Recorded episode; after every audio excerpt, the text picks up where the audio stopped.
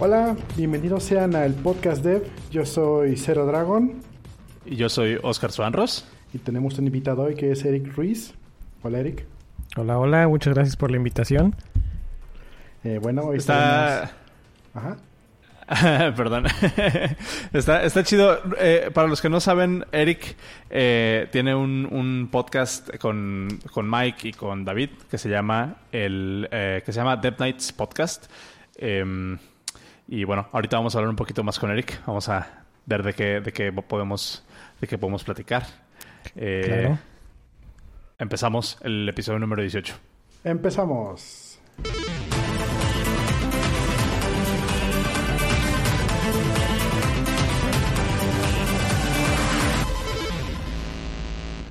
¿Qué onda? ¿Cómo están? ¿Qué onda? Pues bien, aquí. Déjale bajo un poquito más al background. después de, después de dos semanas. No, estaba bien. De hecho, sí.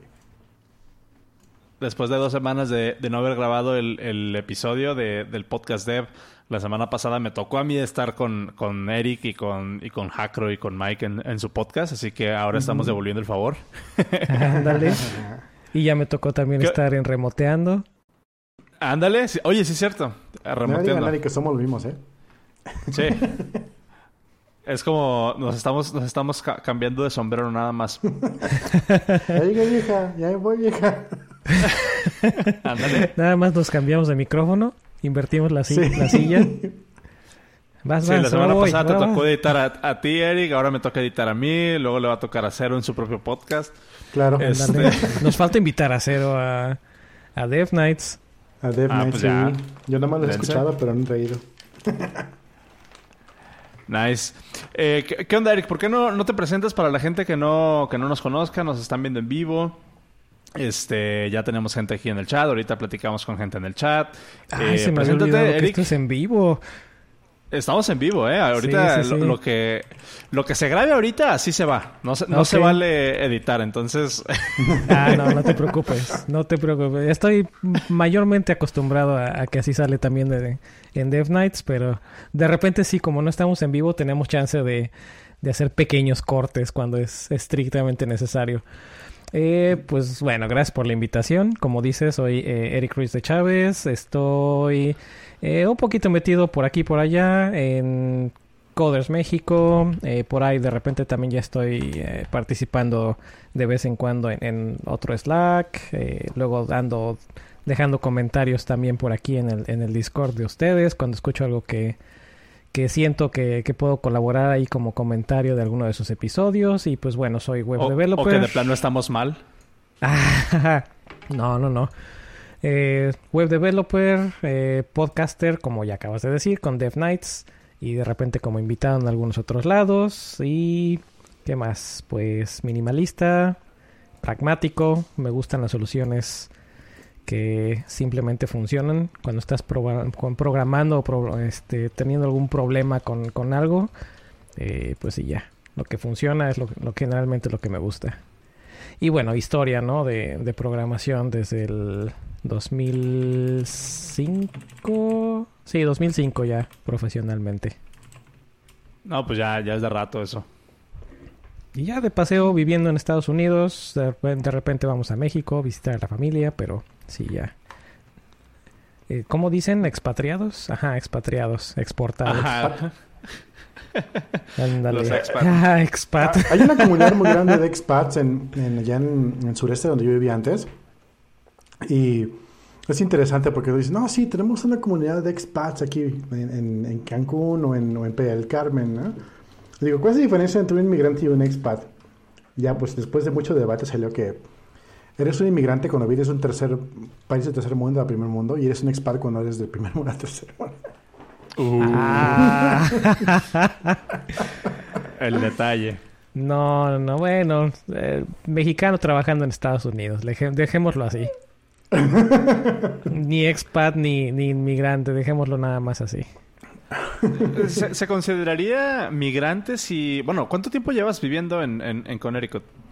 Eh, llevo ocho años. ¿Y, ¿Y, te piensas quedar otros ocho años, por lo menos? O sea, ya, ya me imagino que ya tienes tu vida bien hecha, ya, ya tienes así como que no hay mucha Sí, razón ya, para ya regresar realmente- a vivir para acá, ¿no? Cuando, cuando voy a, a mi casa a Puebla, que soy yo soy de Puebla, cuando voy a mi casa a Puebla me siento de visita. Yo ya no me siento en casa.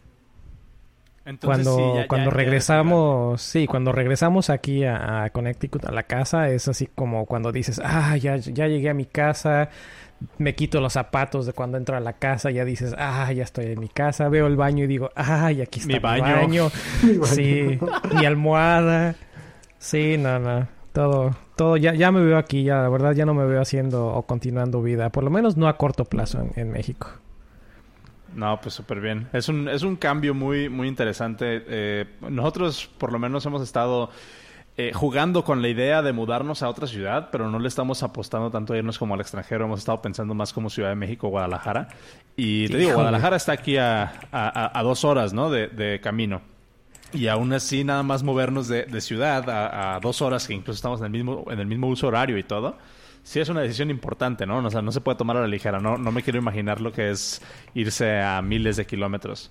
No, pero es que estás yéndote drástico porque no sé qué tan pequeño sea donde viven, pero irte a Ciudad de México o irte a Guadalajara es irte a, a Urbe. Y no, no, no, es, es en mi caso, yo vivo cerca de Nueva York, pero no vivo en Nueva York.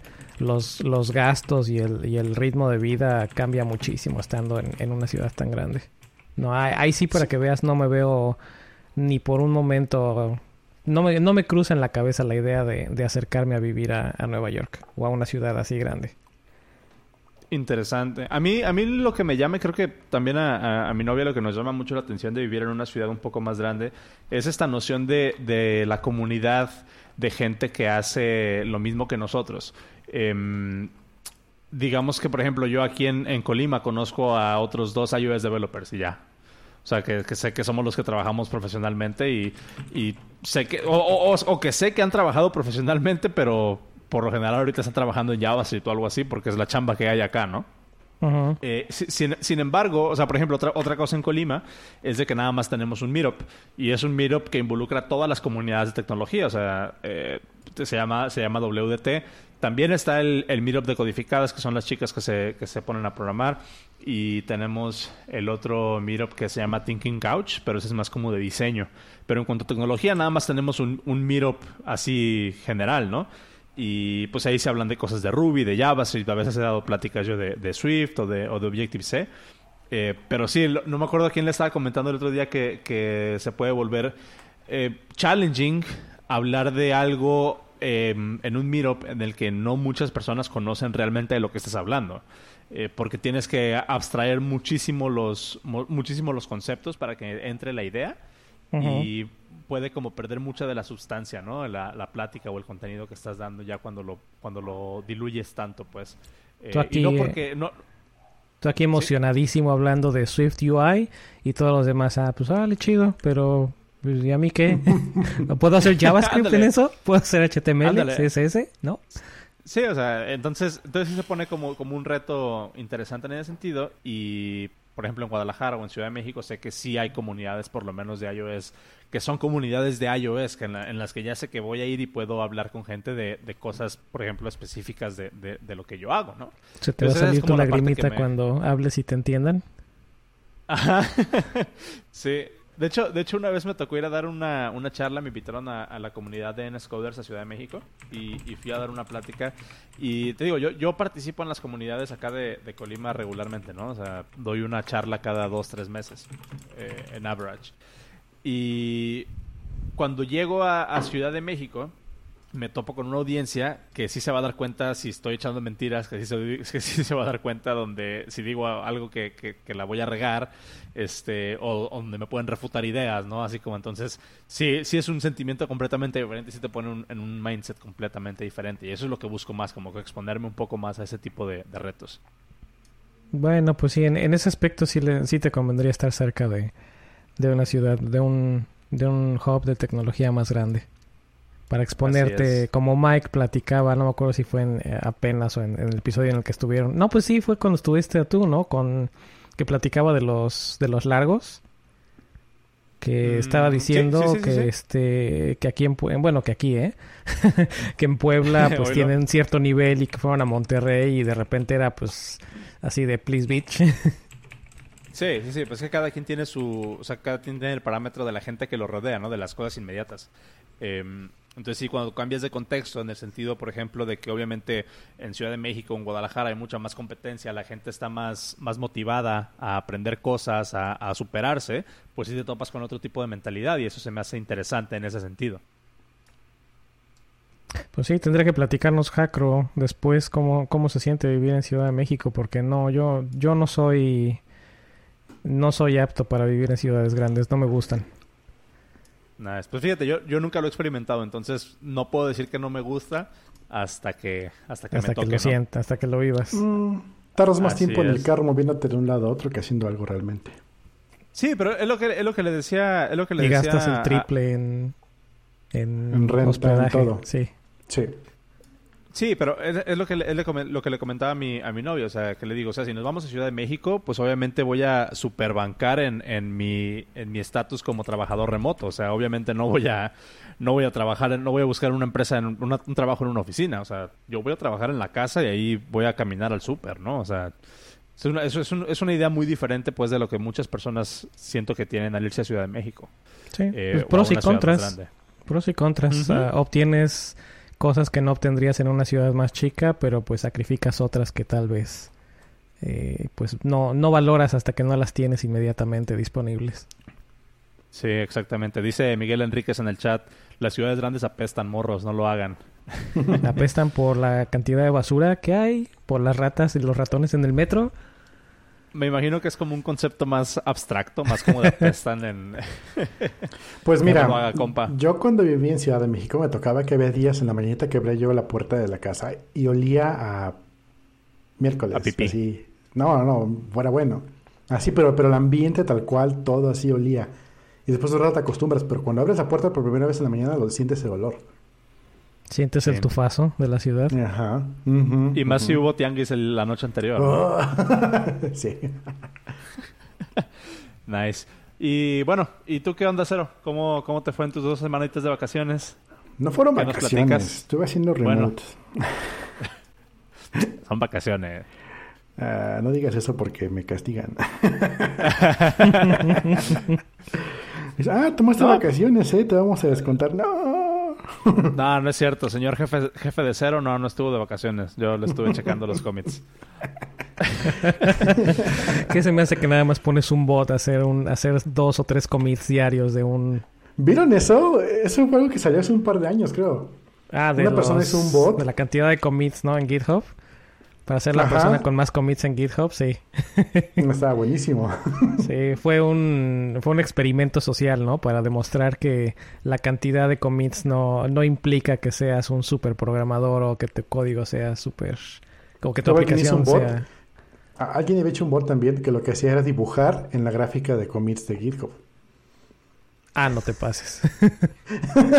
Está buenísimo eso. A ver, sa- pues, saquen el link porque no, no cuenta nomás decirlo. Lo Saquen voy el a link. buscar, lo voy a buscar. Híjole, lo leí, pero son, son de esas cosas que dices, ah, sí, lo leí, pero Sí. no, no me acuerdo dónde ni Exacto. cuándo. No, este, pues estuve dos semanas en Jalapa. Fui, este, mi hermano se graduó, entonces tuve que ir allí, el primero de la familia. Entonces fuimos, a- fuimos a celebrarlo. Este, mm, ¿Qué estudió? Si dentista. se puede saber. No, ¿cómo Ah, se llama? El cirujano, dentista, un cirujano, odontólogo, una cosa. No sé cómo se llama la carrera, pero es dentista. Ok. Este, mm, estuvimos por allá y pues, estuve chambeando desde, la- desde casa de mi mamá. Y como dicen ustedes, extrañé mi cama. No, no saben cómo extrañé mi cama. Mis almohadas. Pues Tú- ya, bueno, no sé. ¿trabajas remoto o trabajas en, en oficina? Sí, remoto. Ah, ok, entonces también has de haber extrañado tu setup, tu silla, No, tu sí. monitor. De hecho, mi setup como lo tengo, tengo las pantallas hacia arriba, entonces, este, mm, eh, puedo ver, em, ¿cómo se llama? O sea, to- to- toda mi visión está hacia arriba, no, no me doblo para nada. Pero cuando, pues no estoy en mi setup, pues, estoy todo, todo encorvado y me falta mi silla, y me duelen las piernas, no, no, no. No, no, no. Sí, No, la, pues todo- la última vez que estuve, la última vez que estuve en México también terminé comprando un, un teclado y terminé comprando una base para la laptop para que me quede más a la altura de la vista y el viaje anterior compré una silla también porque la silla en la que estaba no no no no. Después de después de un día de trabajo se, necesitaba yo un plumón para volver a pintar la raya Fíjate, fíjate que mi, mi issue cuando trabajo fuera de casa es, es el, el teclado principalmente. Porque un día que use el, el teclado que viene con la Mac, o sea, el, te- el teclado incluido en, la, en el laptop, es ¿El nuevo? duro con dolor de muñecas como tres días. Sí, sí, sí, el, el nuevo. vieras que a mí me acomoda Entonces, De hecho, me encantaría tener un teclado externo que fuera así. Mientras menos viaje tengan la- las teclas, para mí es mejor. ¿En serio? En serio, cuando estaba yo en, No en. Softec en Aguascalientes, no hubieras visto la batallada que tuve para que me dejaran utilizar un teclado de, de este de low profile, porque todos los, todos los teclados que teníamos eran de esos estilo IBM con las teclas grandes. No eran mecánicos, mecánicos como tales, pero eran teclas grandes y no, no, no, me dolían las manos. Mm, órale, interesante. Eres la primera persona que escucho eso. Que escucho que dice eso, pues. Sí. Nice. Bueno, pues fueron dos semanitas de estar trabajando desde Jalapa. ¿Qué tal está el, el clima por allá? ¿Está igual de caliente que en todos lados? Mm, no, es frío. Allí es frío y Órale. llueve. Llueve todo el día, todos los días. Mm, interesante. Eh, Completamente no, diferente a lo que me habría imaginado, no sé por qué. Sí, no, no, no, no, no soy súper fan, ¿eh? No me gusta muchísimo el, el clima de allá, pero bueno. O sea, un par de semanas Bien, sí te lo soporto, pero ya después ya no. Ya empiezan la Sí, ya, un, ya estoy un- periodo extendido no, no sale. Nice. Pues bueno, ¿qué les parece si, si empezamos a, a entrar en, en temas? Eh, fueron dos semanas, los últimos dos episodios que estuvimos grabando en el, en el podcast fueron, eh, fueron pregrabados, los grabamos hace casi un mes ya, qué rápido se pasa el tiempo. Entonces hoy vamos a ponernos al día con lo que, con lo que ha estado pasando. Eh, ustedes, por ejemplo, en, en, en Dev Nights, ustedes, este, Eric, tienen la sección de links. Entonces vamos a hacer honor a la sección de links de Dev Nights. ¿Tienes algo Ah, que compartir? caray. Híjole, me agarraste precisamente abriendo aquí mi acordeón porque no, no venía yo preparado, ¿no? no sabía yo cómo iba a estar el, este, la, la dinámica. Ah, híjole, a ver. ah. Si no tienes Ah, algo mira, hacia la, a la brava, no te apures. A ver. No, no, no, sí tengo algunos que no, no hemos platicado en, en Dev Nights, entonces me puedo robar algunos links de un, de un lado para, para platicarlos en otro. Órale. hay uno que no recuerdo si es reciente, pero lo puedo averiguar rapidísimo en lo que lo abro. Eh, a ver, ¿cuándo fue este? Hubo... Y me acordé de este... Ah, sí, es relativamente reciente, tiene un mes. Eh, dos... Ah, no, dos meses. Anyway. Cuando estaban platicando, no me acuerdo en qué episodio, acerca de los, los detalles de seguridad con NPM, con NPM, de la, la facilidad con la que algunas veces estaba, o bueno, con las que varias veces inyectaron como que código malicioso en, en los paquetes y pues ese código malicioso terminaba en, en Electron y en, en muchas aplicaciones. Entonces me gustó, es, un, es una buena lectura en el blog de, de NPM, donde eh, platican precisamente cómo estuvo el intento de robar pues eh, criptomonedas, no sé si haya sido una sola, no sé si haya sido solo Bitcoin o algo, o haya sido más, más eh, bueno, no más detallado, sino más abierto a, todo lo que pudieran. Y está, está interesante el, el link, se los paso, ahorita no sé por dónde, pero...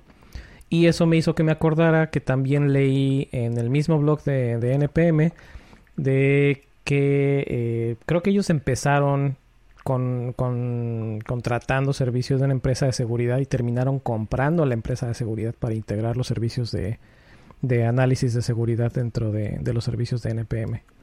Entonces, ahí, ahí les dejo el, el link por lo menos del... El, se llama el post uh, Plot to Steal Cryptocurrency Foiled by the NPM Security Team. Y es de Ok. el 5 de junio. Nice. Ahí me, ahí me lo pasas por este por el por el chat. Sí, es una lectura cortita, pero igual si quieren de, de repente, no, si les interesa el, el tema de, de seguridad o en general eh, conocer un poco más de, de NPM. Eh, pues sí, es, está interesante su blog. De repente tienen posts interesantes y cosas que pues no te imaginaría. Bueno, yo por lo menos yo no me imaginaría de eh, las cosas que tienen ¿no? dentro de un registro de paquetes. Cómo solucionar problemas o cosas que das por hechas tal vez y que ni, ni te pasan por la cabeza que, que se tienen que tomar en cuenta cuando están con un registry. Claro, claro. Ahorita me está cayendo en 20 que ya son dos JavaScripteros contra uno en el podcast, entonces espero que llegue Hackro. este, nice. Entonces ponemos, ponemos el enlace. Eh, les recuerdo a los que nos están escuchando, los enlaces los encuentran en los show notes, que los pueden encontrar en el podcast.dev, diagonal 18. Este es el episodio número 18. Eh, cuando publiquemos el episodio, los van a poder encontrar junto con enlaces a las cuentas de Twitter de, de Eric, mía, de Cero, y todos los enlaces y todos los temas de los que vamos a estar hablando el día de hoy. Va, va, va. Eh, ¿algún, otro, ¿Algún otro enlace, Eric? Ah, pues hubo algo otro más que, compartir? platicamos brevemente ayer, platiqué brevemente ayer con, con Mike, porque ya grabamos el, episodio 30. Eh, pero es exclusivamente JavaScript, es decir, no creo que te, te interese mucho. Es que el, optional, el optional chaining y el nullish coalescing operators ya están en stage 3. Entonces ya no vas ya no vamos a tener que, en cuanto estén en Babel y en, en TypeScript, se acabó el if a y if, no, ¿cómo sería? If a y A.B y A.C y A.D, entonces haz algo. Ya nada más va a ser signitos de interrogación como con CoffeeScript. Como con Swift. Ándale, como con Swift, como, los opcionales con Swift. Nice. ¿Qué, tanto... Ah, perdón que te interrumpa. ¿Qué, tanto pain in the ass es para ustedes como, como JavaScripteros lidiar con... Em, ¿Cómo se puede decir? con, esta situación en la que de repente eh, JavaScript no es un lenguaje tipado por, por sí mismo, pero estoy viendo como que le están metiendo mucho esfuerzo a hacerlo tipado. O sea, ¿cuál es, cuál es el background de eso? No sé si nos puedas dar así como que algo, algo sencillito, pues. Te voy a, para te voy a regresar la pregunta. ¿Qué tanto painting de haces tener que estarle poniendo tipos a todo lo que haces y tener que estar haciendo interfaces para todo lo que haces? Ah, ok. Te la, le veo el valor. Definitivamente le veo el, valor a, tener tipos y a, tener ese tipo de herramientas en, el compilador. Porque ahora que estoy trabajando con TypeScript y que llevo ya tiempo trabajando con TypeScript, pues le ves mucho el valor, definitivamente. En primera te quita el problema de estar buscando una herramienta que se integre con tu editor para que te haga todo este tipo de para que haga este, este tipo de análisis de código y tratar de detectar problemas no de los clásicos typos que se te van o que no viste o que el otro día no me acuerdo si fue en, Slack o en eh, no me acuerdo cómo se llama la otra comunidad uh, JavaScript MX creo que ya tienen otro nombre. Este ándale Event Loop gracias. Por ahí había un en uno de estos dos no me acuerdo cuál fue una duda de, de React que no tenía nada que ver con React y fue de, es que llevo horas intentando solucionar este problema y nomás no doy por dónde fue. Me puse a leer el código y era un typo. O sea, tenía la, el primer event handler estaba bien escrito, los otros dos o tres estaban todos con minúsculas y como el editor no estaba bien configurado, en este caso era Vim, pero puede ser cualquier editor, eh, pues no le no tenía ese ese tipo de detección de errores que te podría dar cualquier otro editor, como en el caso de, Swift, pues con, con Xcode. Entonces sí le veo muchísimo valor. Y cuando trabajé con... Ay, ¿cómo se llamaba esta cosa? Con Flex eh, de Adobe, que es, era la versión programador de Flash para programadores de Flash, este, pues era también compilado. Ya sé si estaba, estaba basado en ECMAScript 4, si mal no recuerdo. Y pues tenía clases y tenía tipos y pues igual te detectaba problemas luego, luego cuando estabas escribiendo el código. A eso le veo muchísimo valor y pues sí le veo valor que, que por ejemplo con TypeScript tengas todo este tipo de herramientas porque pues te olvidas de tener que estar batallando en, en, cosas que pues deberían de ser obvias, ¿no? De si tienes un typo, te debería de reconocer ese typo inmediatamente y decirte, aprende a escribir, güey. O tómate un café porque estás escribiendo mal y todavía no, todavía no despiertas y no tener que esperarte hasta que compila tu código o se transpila tu código y se va al browser y ya lo pruebas y para que te explote en la, en la cara. Entonces sí le veo, long story short, muy long story short, sí, sí le veo sí le veo valor a, a los tipos, pero no soy fan de estar haciendo interfaces y estar haciendo clases para, para lo que necesito hacer. O sea, di- digamos que tu approach para integrar estos tipos de datos es como lo que está haciendo TypeScript, eh, que utiliza los tipos de datos nada más cuando conviene, no como una, Ajá, un feature inherente del lenguaje. Es flexible Ese es como como, tu en, en panacea. Swift. Por ejemplo, en Swift no tienes que ponerle tipos a todas tus variables. Si pones variable, creo que es let, ¿no? O, o var. Si pones var. algo, ajá, var algo igual a 5, pues el compilador sabe que esa variable va a ser un número. O si le pones 5.1, pues sabe que va a ser un float. Y que de ahí en adelante, pues no tienes que estarle poniendo float y no tienes que- no, si le tratas de asignar algo que no es un float, pues, pues no, no te va a dejar. Exactamente. Sí, ese es, ese es el... Bueno, esa es otra, otra rama, pues, de, de la teoría de tipos que se llama eh, la inferencia de tipos, ¿no? O sea, no es como tipado... Bueno, sí es tipado estático, pues, pero esa, esa- ese feature que estás comentando hace referencia al, al- a la inferencia de tipo de dato en base al contexto. Sí. Em, entonces, sí, por ahí va, por ahí va. Algo que yo batallaba muchísimo hace tiempo era con el- la idea de por qué me va a obligar el lenguaje, el, el lenguaje a decirle de qué tipo van a ser los elementos de mi array.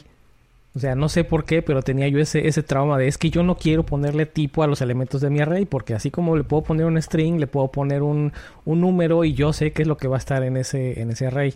Pero bueno, ya superé esa, esa época. Ahí, ahí, em, fíjate que he estado pensando en, este, en esta cuestión de los tipos de datos estas últimas dos semanas, eh, porque así es mi vida de interesante. Eh, Claro.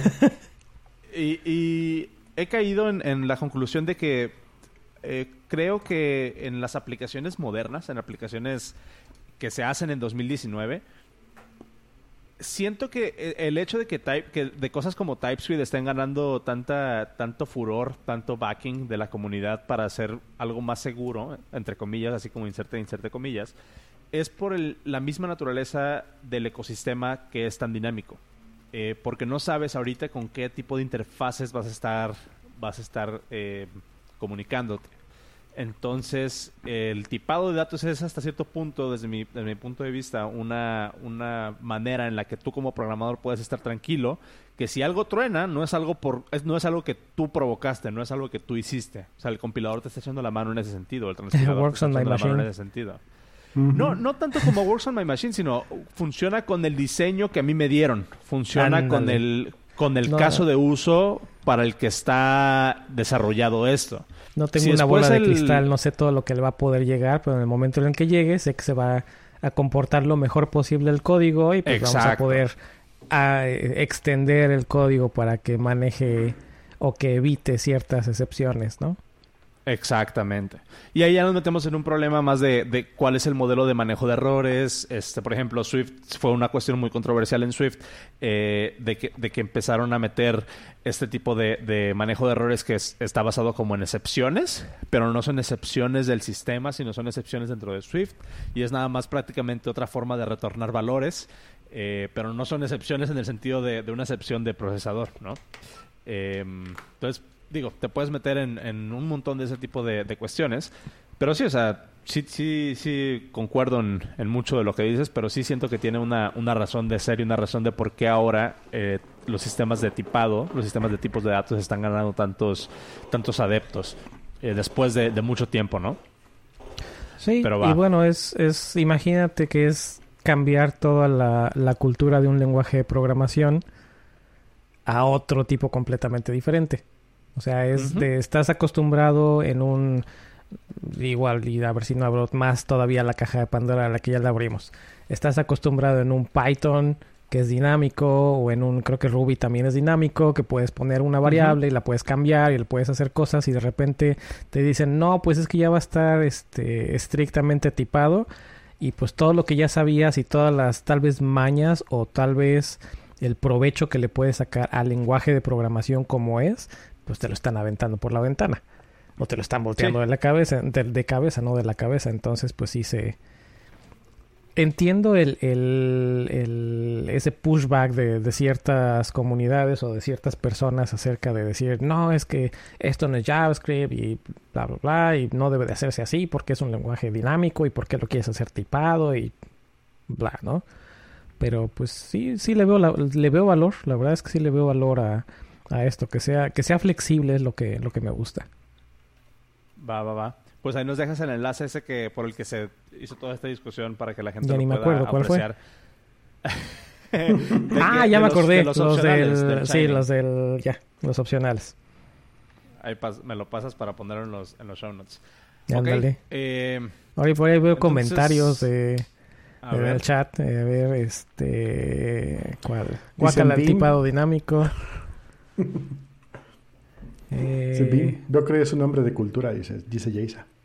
sí, no nada más lo conozco, también lo uso de vez en cuando. Uy, Sí. aguas. Sí, tengo últimamente he estado alternando entre Code y, y Beam ahí con, con Tmox y ventanas, de- ventanas dentro de la ter- bueno, paneles dentro de la terminal y tipados y demás, pero la verdad es que no me he terminado de cambiar, no porque no lo sepa usar, porque sí ya estoy más, más ducho en, en usar Beam, sino El porque... flex, el flex, el flex. ¿El flex? ¿Cuál flex? A ver, ¿cómo, cómo, cómo te sales de Beam? A ver. Ah, pues que no nada más le doy este a la tachita de la terminal Cerrada la ventana. Ay, compa. No, no, no, claro No, que no. pues así con ZZ. ¿ZZ? Ah, ¿esa no te la sabías? No. Yo, yo en Beam conozco Ah. como si fuera un videojuego. JKH. Ah, ok. Sí, con grabar eh, grabar con comandos. Buscar, Doble Z reemplazar. mayúscula, Shift ZZ, lo que hace es guardar y salir. Sin que tengas que hacer eh, dos puntos WQ.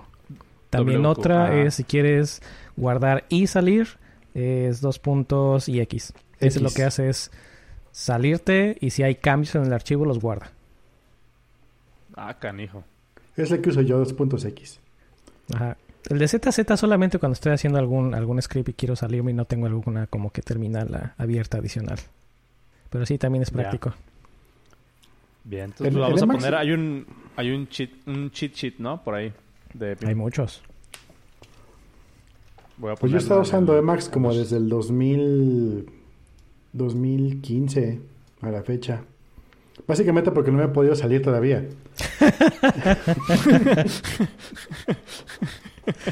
Nice.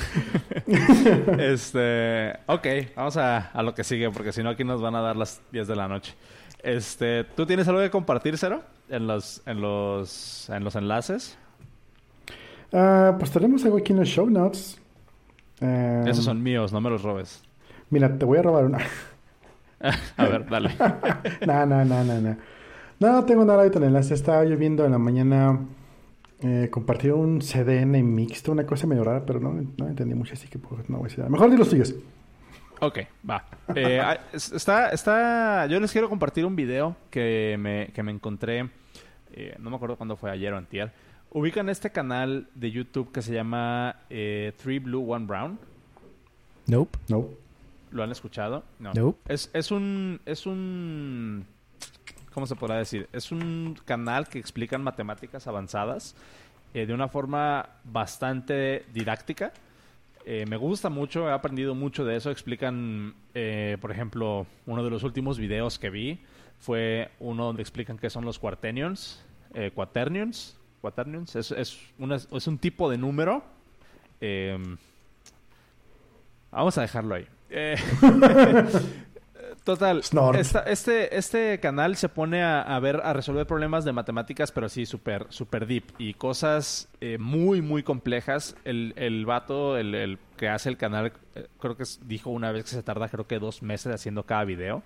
Porque literalmente te lo pone como te lo hubiera... Como, así, así te lo pongo. Te explica matemáticas como te hubiera gustado que te lo explicaran en la carrera o en la prepa. Eh, con el ejemplo de qué significa la variable, de cómo encuentran.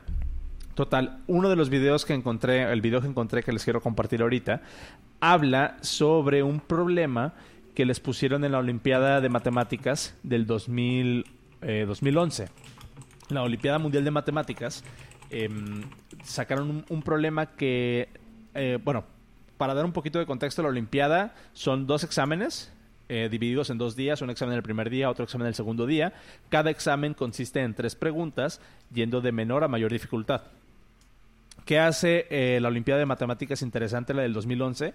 Que el primer, eh, el, el primer día, el primer examen, la segunda pregunta resultó ser la más difícil del- de toda la competencia, de todo el examen.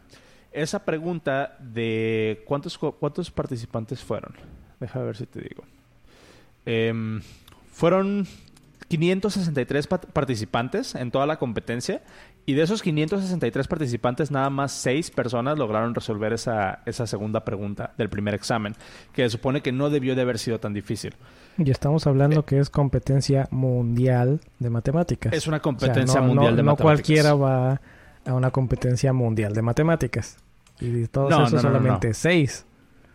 Ajá. O sea, eh, lo interesante de eso es de que, bueno, obviamente las, las- los, los- los problemas de este tipo de competencias están... O sea, no son problemas como los que vienen en tu libro de Baldor, ¿sabes? O sea, no son problemas como los que te puedes encontrar de, ah, Pedrito fue a tal, bla, bla, bla, y cuántos dulces le quedan si yo me como tres, ¿no?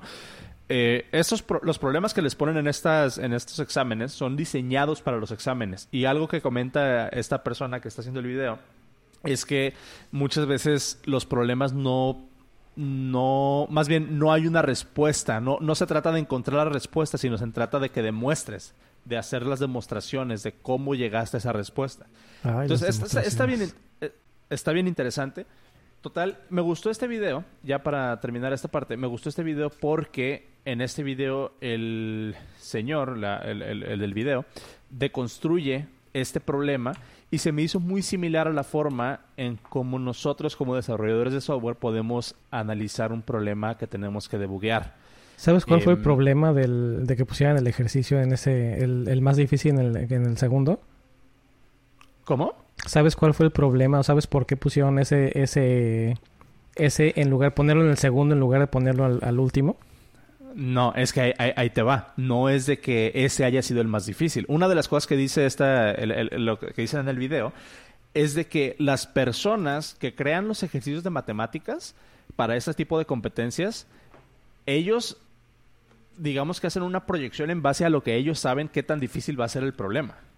Pero así como en software, que es la parte como lo Subjetivo. digo yo al software, así como tú, tú comprendes un concepto bastante rápido y lo comprendes y lo dominas y lo masticas y, y lo analizas súper rápido, tu compañero de trabajo puede que no y puede que se le complique más.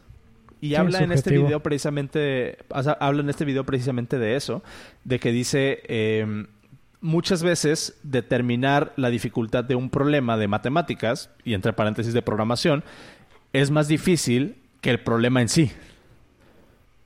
Y ahí nos metemos en lo que hemos estado hablando de, de los puntajes de software, de cuánto nos vamos a tardar, de bla, bla, bla. Se me hizo muy similar la forma en cómo hace el approach de, diseñar este tipo de ejercicios para competencias de matemáticas y este aplicado en la programación. Entonces, es un video de 16 minutos, explica cómo resolver el problema, explica cuál es el razonamiento detrás de la respuesta correcta. Se me hizo bastante padre, pero durante esos 16 minutos se encarga de deconstruir y de debuguear, entre comillas, el problema de matemáticas y creo que a nosotros como desarrolladores de software nos va a servir mucho en un futuro eh, tomar ese tipo de, de, de cues, ¿no? Les invito a que vean el video, la verdad está, está bastante padre.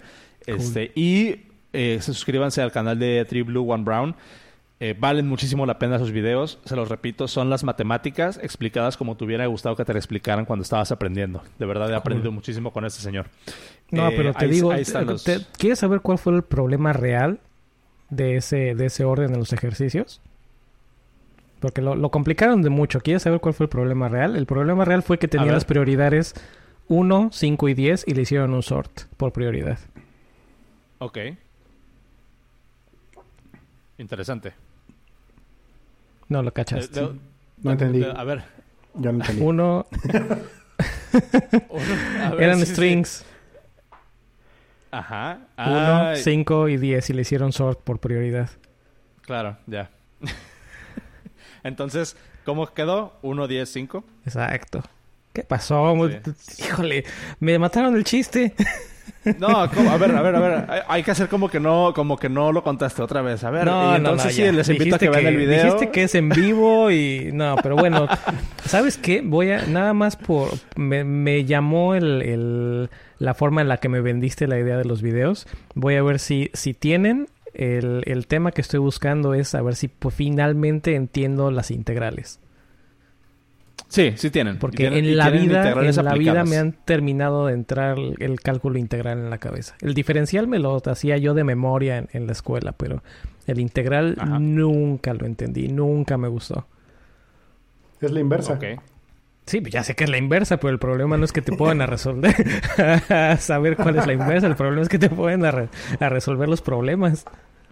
Le pones el apóstrofe y ya. Le, pones un bang al inicio. Va, pues ahí les dejo, ahí les dejo el, el video.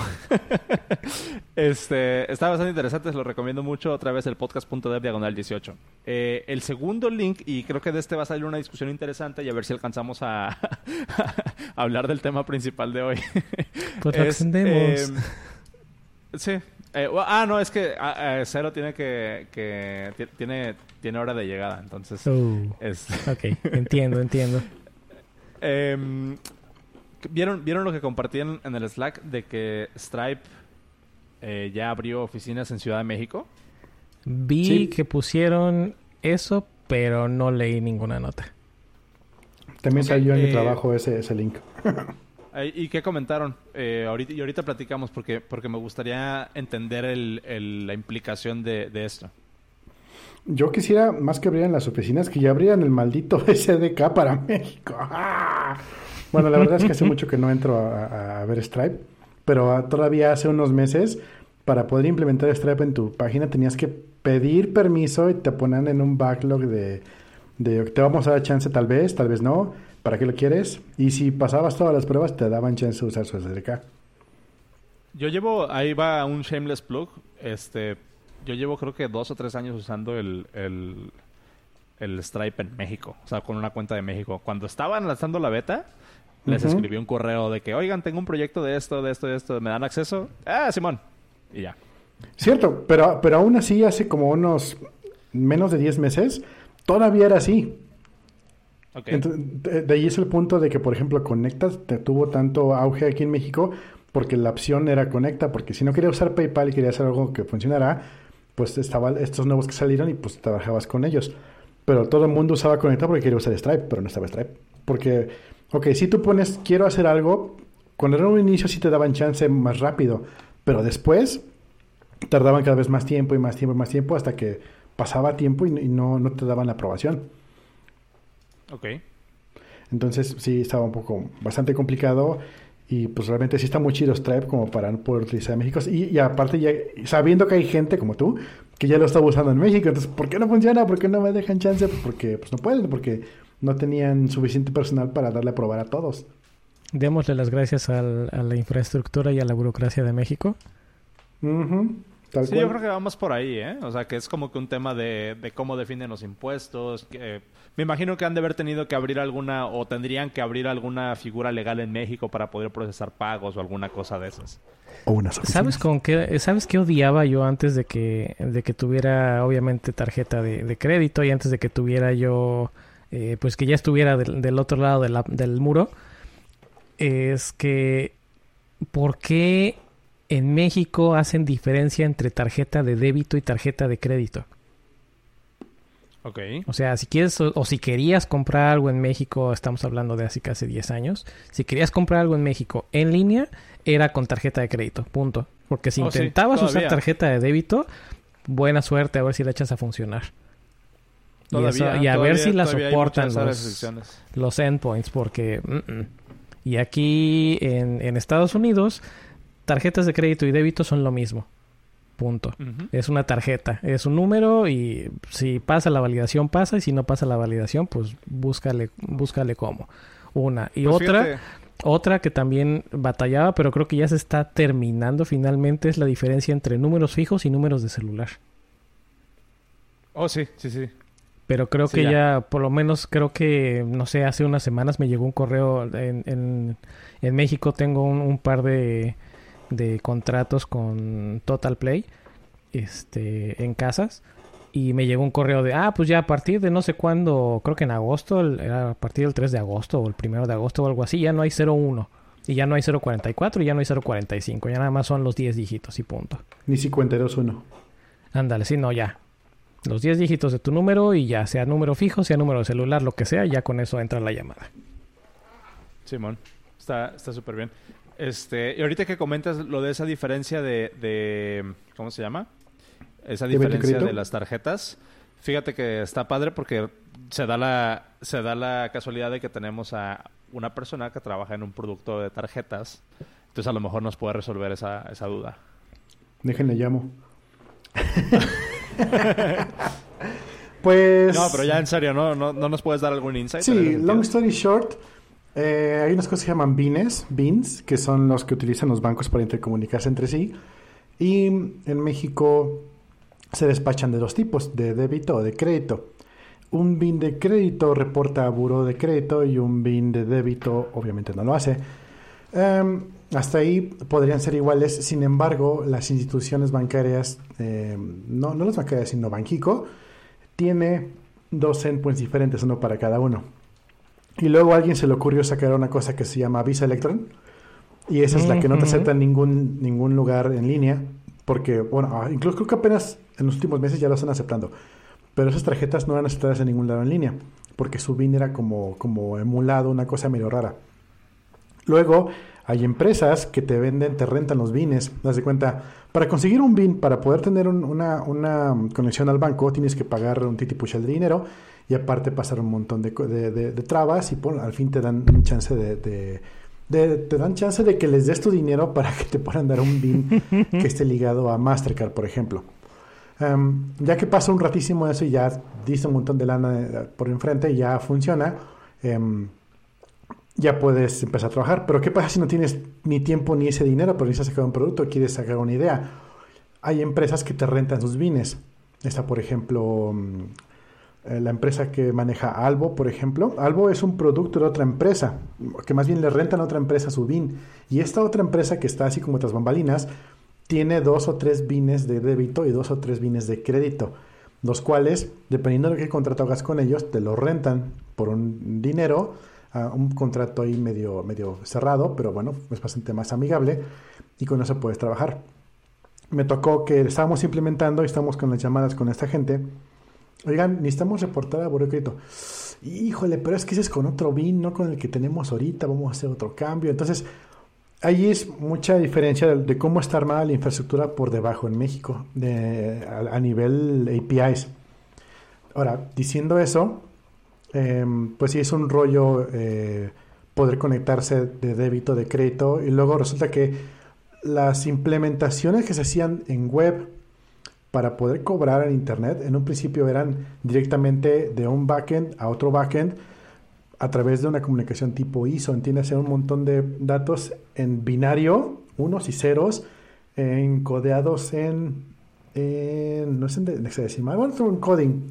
Conviertes de base 64 otro encoding luego a binario y lo mandas. La cosa más obtusa que puedas imaginarte, así funciona. Hoy en día. Entonces, resulta que cuando lo das de alta y te tardas, no sé, seis meses dándolo de alta, resulta que te dice Banjico, ah, sí, pero ese nada más funciona para crédito, ¿eh? entonces nada Cremas. Sí, entonces ya poco a poco lo han ido abriendo y bueno, yo tengo, a ver, yo abrí mi cuenta 2007. Mm, de 2007 a la fecha yo tengo una tarjeta de débito, la cual he usado desde entonces para comprar en internet y no me nunca me ha, nunca he tenido problemas con esa tarjeta y es débito. Entonces ya de ese tiempo para acá ya te puedo decir que ya aceptan débito en donde antes nada más estaba puro crédito. Pero no es Visa Electron. No es Visa Electron, es una tarjeta débito Mastercard normal. Pero es de las que sacas en el banco por 20 pesos, o sea, tampoco es una super tarjeta. Ok. ya, ya desvié el, tema, ya no, no se está dando tiempo. No, pero está interesante. Este, yo, yo sí he tenido problemas al comprar con tarjetas de crédito, sobre todo últimamente nos pasó con, con Airbnb, em, que no aceptan tarjetas de débito. Pero ahí ya no sé si es un detalle de implementación de ellos, o si mi tarjeta es la que se está poniendo rejega. En algunos negocios, por ejemplo, rentar un carro solamente te permite que sea crédito. Claro. Y supongo que Airbnb debe tener un tipo de protección parecido.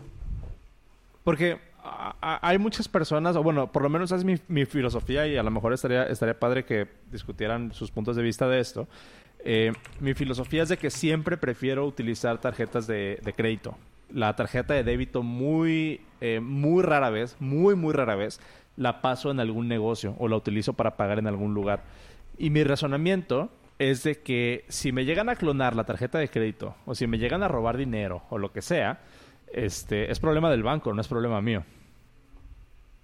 Y si es débito, ya lo perdiste. Y, ajá, y si es débito, como método así como de, ah, tenía 100 pesos, regrésenme 100 pesos, el banco va a decir mocos.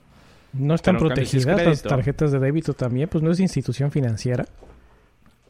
Pero a lo que tengo entendido es mucho más tardado y mucho menos probable em, que te hagan, que te, que te acepten un appeal eh, de, tarjeta de débito. En tarjeta de crédito sí me ha pasado que les hablo, y sobre todo, y ahí va un, un plug este, interesante, pero el mejor servicio, el mejor servicio que he tenido en tarjetas de crédito en la vida ha sido con American Express. Em, que obviamente son mucho más caras y demás, pero la verdad el servicio de American Express... ¿Mandé? Te las aceptan en tres lugares.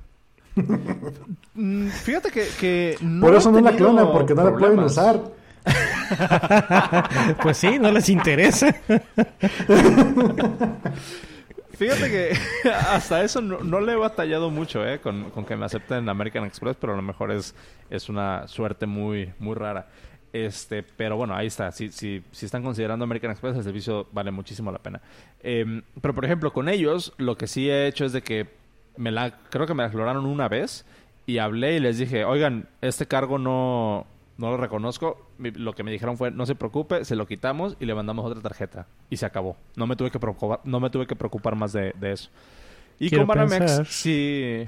Ah, dime. Sorry, quiero, que, quiero pensar que porque es American Express, no es un banco mexicano. Pero, ¿cómo pueden tener operaciones en, en México entonces? Bueno, políticas. Están acostumbrados a tener políticas uh, pero, primermundistas. Pero se vuelve... pero se vuelve como un detalle de implementación, ¿no? O sea, porque a mí no me importa. Supongo. Eh, y, y, lo que sí me pasó con, con Banamex, cuando me mejoraron la tarjeta de Banamex, fue que les, les hablé y sí fue un proceso y le vamos a hablar en 48 horas y márquenos con su número de folio y su madre. Entonces... Ay, no, eh. váyanse, váyanse, no. Mira, a mí me ha pasado que me han clonado la tarjeta dos veces en México. Y este, una fue la de débito y otra fue la de crédito. Y con ninguna de las dos tuve problemas, pero estamos de acuerdo que no es Banco Mexicano. Claro. es más, ni siquiera tuve que hablar. Fue, a ver, me metí a la página, vi movimientos extraños. En la misma página del banco fue de, a ver, clic aquí. Por cierto, está diciendo Miguel Enríquez que sí se murió el stream. Este, mm, fue darle clic, reportar, reportar, reportar en uno de los casos me regresaron la llamada sin que yo tuviera que hablar y me dijeron, a ver, acabamos de recibir este reporte, puedes confirmar que estás este, marcando estos tres pagos como no reconocidos y yo, sí, no los reconozco. Ah, ok, cancela la tarjeta, ahorita te mandamos una nueva. Bien, entonces. Sí, Y pues. con la otra de crédito, pues fue, fue lo mismo, pero esa ni siquiera tuve que hablar, nada más fue, ah, ok, por seguridad está está cancelado. Y en el caso de la de, bueno, en, las dos, pero en el caso de la de débito, que ahí sí me, me, llegaron a sacar, y estoy de acuerdo con lo que dices, me llegaron a sacar más lana. En esa creo que fueron como 400 dólares. Este, fue de, ah, ok, estás reportando estos, estos pagos como desconocidos. Entonces lo que vamos a hacer es que queda tu reporte, se te va a hacer un reembolso provisional de la cantidad total que estás reportando y si a más tardar en 15 días no hemos, eh, no tenemos, no tenemos una solución o una resolución, bueno, más bien, a más tardar en 15 días tenemos una resolución. Si es a favor, ese, ese depósito que se te hace de reembolso queda ya permanente. Y si es alguna cosa que no queda a favor tuyo, si detectamos que no es, no, e, no procede, entonces se revierte el, el depósito. Pero sí, sin problemas. Bien, entonces.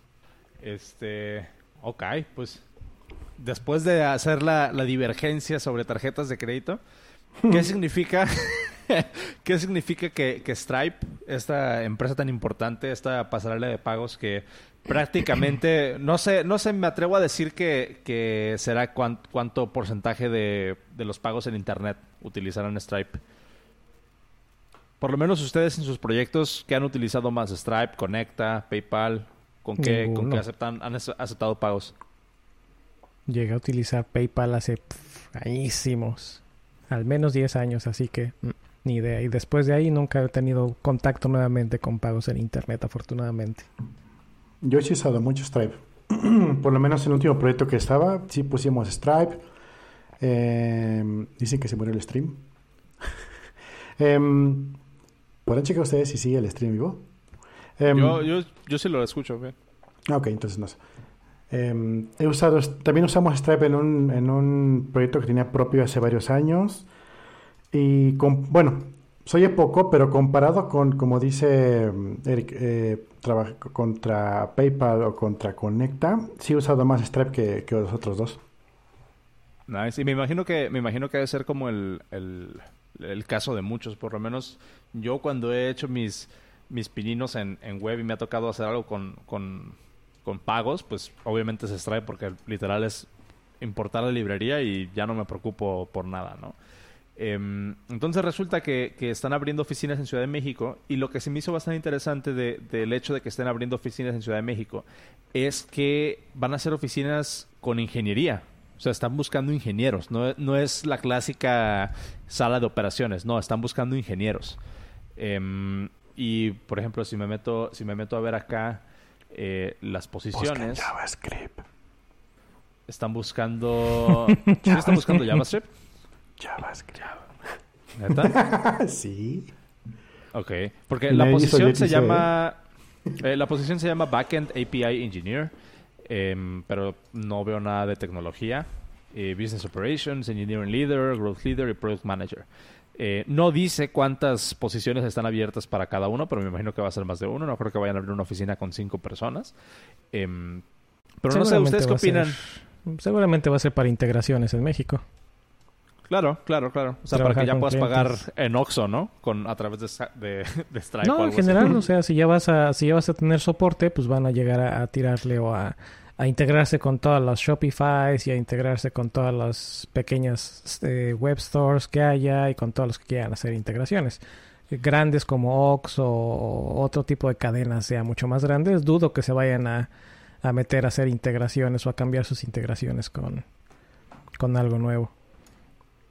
Pero, por ejemplo, aquí sí dicen que, que ya en México, bueno, en Latinoamérica, porque digamos que, que la, la, oficina de Stripe en México no va a ser exclusivamente para México, sino va a ser como el punto de contacto de Stripe ah, con Latinoamérica. Ok, makes sense. Y, dicen, dicen que ya tienen, eh, que ya trabajan con Platzi, con Rappi, con Corner Shop. Que Corner Shop creo que es esta empresa que compró Walmart y ahorita ya la quieren vender o no sé qué cosa. Uh, no, hubo un rollazo con Corner Shop buenísimo. ¿Quieren chisme? A ver, chisme, chisme, chisme, chisme. Resulta... Igual que como el de Rappi. resulta que Walmart eh, se alía con Corner Shop para eh, hacer sus ventas en línea y de, delivery. Pero resulta que hubo una huelga, no recuerdo si fue aquí en Sudamérica, donde las personas que trabajaban en Walmart se empezaron a, a quejar de que desde que entró Corner Shop y de que estaban vendiendo en línea, estaban bajando la, la, gente y las ventas en, en, las tiendas, entonces estaba bajando el negocio. Y como todo buen latinoamericano, ¿cómo se te ocurre arreglar las cosas? Pues te pones en huelga, ¿no? Entonces. Bloqueas el periférico. Claro. Entonces. Golpeas a todos los que dan el servicio alternativo. Exacto. Entonces, es como cuando los taxis bloquean Uber. Pues se ponen en huelga para que no se Uber y decir, güey, si no hay taxis, Uber. Entonces. Resulta que la respuesta de Walmart para, para mientras arreglaba esto de la huelga, lo que tenía el problema era este. No tenía gente atendiendo las tiendas porque pues, estaban en huelga, tenía producto. Y entonces lo que hizo Walmart dijo, abrió ofertas únicamente para compra en línea. Y si comprabas en una de las tiendas que estaba en huelga, envió gratis. entonces, Mm. Le salió todo al revés a la pobre gente que estaba haciendo su campaña. Pero bueno, eso estuvo, estuvo triste, pero también es chistoso porque pues como lo armas, ¿no? Como, lo, como sale esa vuelta. Híjole. Nice. Ok. Ok. No, Eh, pues tiene no, pues muchas, está- tiene muchas ramificaciones esto. Una, Sí, pero siento ver, que le va, sorry, siento que le va a pegar cañón a los que tengan este pocas integraciones o los que estén entrando en el mercado de integraciones. Eh, por ahí comentaste tú, Cero, una, no me acuerdo cómo se llamaba. ¿conecta? Ándale, creo que conecta. Recuerdo que hace tiempo llegué a buscar cuáles eran los como que los servicios de, de para pagos en línea, estilo PayPal o, o precisamente Stripe o Braintree en México y nada más había uno o dos. Y pues no, entonces a esos creo que a ellos es a los que les va a pegar directo. Porque también pues, recuerdo haber escuchado, recuerdo haber escuchado malas opiniones acerca de estos servicios que tardan mucho en hacer los depósitos y que no son confiables y que luego tienen eh, los, eh, los API keys embebidos en las aplicaciones y etc, etc. Sí, porque cuando, cuando estamos hablando de una pasarela de pagos tenemos que considerar dos cosas desde mi, desde mi punto de vista, ¿no? La primera, ¿qué tan confiable es el negocio? Eh, y digamos que si tu negocio no tiene una muy buena reputación, pues va a ser mucho más difícil atraer clientes. Eh, en situaciones como en esta de pasarelas de pagos, se puede dar mucho que los competidores son muy pocos, entonces no te queda de otra, ¿no? O sea, te- no te vas con el mejor, sino que te vas con el menos peor, hasta Eh. cierto punto.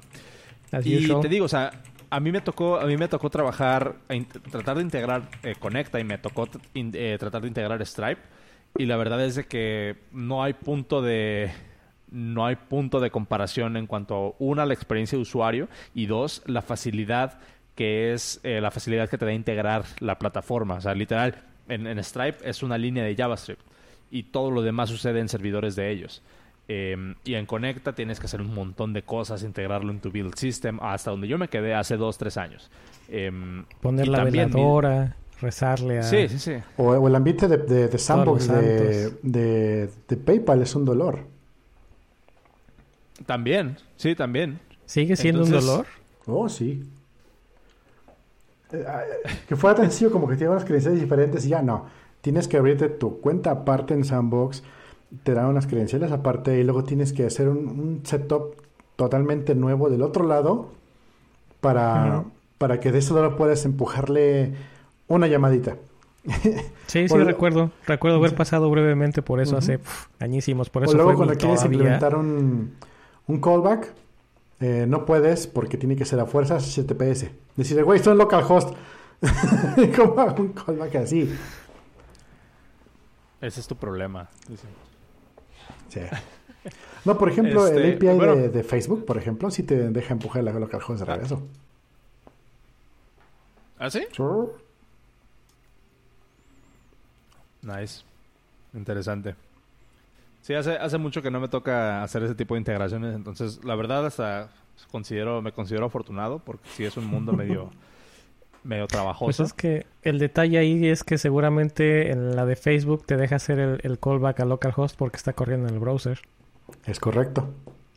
Entonces con PayPal no necesariamente estás corriendo en un browser. Que digo, Sí. no deberían de tener problema, pero... Anyway. De- ah, de- debe de haber un paquete de NPM para eso. Claro. Eh, Ngrok. Ngrok. en Grok, sí. Ngrok. Ngrok Sí, te, abre la verdad un- es- te abre los dos, HTTPS y HTTP normal. Y me ha sacado de una Sengro que la verdad se los recomiendo si no lo si no lo han si no lo tienen instalado por ahí, la verdad es una muy buena utilidad. Yo creo que está En prohibido en mi los trabajo, casos, por un, cierto. un reverse proxy. Que, Un reverse proxy, ¿qué dice Cero? que en Grok está prohibido en mi trabajo. ¿Por sí, qué? también el mío. Está bloqueado porque precisamente por la facilidad que tienes de, de levantar un HTTPS remoto puedes meter problemas de vulnerabilidad si te mandan un link por Eh. correo. Tal cual. Tiene sentido. De hecho, si, si ven que tienes en Grok aquí instalado en tu máquina, te pegan así. En las manitas. Chin. No, pues sus ambientes corporate ahí se la llevan. Pues es que Bueno, pues, imagínate pero- en, en empresa de security. Sí, sí, pues no Sería manches. como que- Ay, pero Cero trabaja remoto. No, hay pues yo también. Ah, pues ahí está, entonces ¿de qué se yo quejan? también. pues que para hacer O- cualquier cosa o- del trabajo necesito VPN El y en la VPN, nah, están... es la mamada. VPN se pasa por, por el arco todas mis reglas locales. Pues sí. Sí, se me olvidaba que... ¿Tú, tú no usas VPN para trabajar o sí, Cero? No. Me, me dieron un setup de una pero- VPN porque necesitaba conectarme a una base de datos, pero lo usé dos segundos y luego me di cuenta que no era lo que necesitaba y le dejé de usar. Bien, entonces. Ok. Pero sí. Pues, ¿qué les parece los si, casos también si vamos... Reverse proxy. Ah, dime, dime. No, no, nada más estaba com- complementando ahí. En el peor de los casos, un reverse proxy. Sí, Con, con un SSH comandito. Rel- relativamente sencillo de hacer. Lo único que necesitarías tener es un, un servidor remoto, una IP remota y ya. que es básicamente en Grok. Nice. Exactamente. Entonces, eh, es- es- eso, eso, eso sonó como comentario de Hacker News. De, ah, lo podrías hacer con esto y esto y esto y esto y esto. No, no, no, no, no me haga recordar eso. Aquí les va la historia de mi vida. No, pues es que realmente son cosas sencillas. El problema es que muchas veces no sabes cómo buscarlas. Sí, Sale, estás Claro. así, es que necesito hacer esto y ojalá pudiera encontrar una forma de hacer que mi servidor local se pudiera ver remoto y no sabes cómo buscar el, el término o, o también otro clásico es, es que tengo mi, mi servidor Node pero está en el puerto 3000 y me gustaría que pudiera hacerse accesar accesarlo desde una subcarpeta en mi URL y está igual, es un reverse proxy. O sea, es nada más el, el detalle de no de que no tienes el, el término correcto para buscar. O, o conocimiento de que incluso eso se puede hacer, ¿no? O sea, de, o de cómo se ve la topografía de un setup así. Para darte una idea de por dónde va. Yep. me pasó una vez a mí. entonces, Pues... A ver, cuéntalo, Cuando, cuéntalo, estaba- cuéntalo, cuando cuéntalo. trabajaba yo hace varios años con Ruby on Rails, imagínate cuánto tiempo trabajaba en Ruby on Rails, necesitaba yo que hacer que un string se convirtiera en la primera letra de cada palabra se hiciera mayúscula y las demás no. Title case.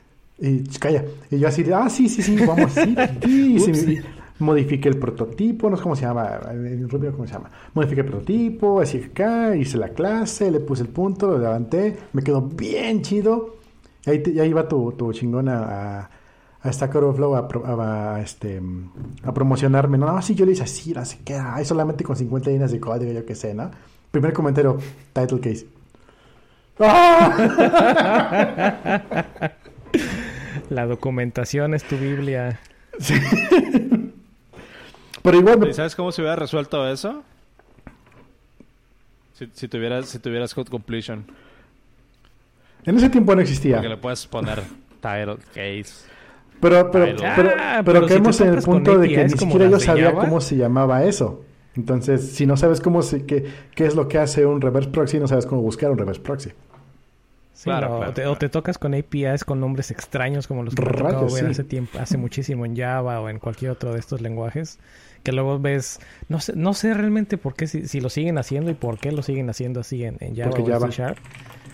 Eh, No, Sí, no, no, o sea, tienes sí, clase sí. punto método o clase punto clase punto clase punto clase o namespace punto namespace punto namespace punto clase punto método. O sea, no Voy. podían hacer algo más sencillo.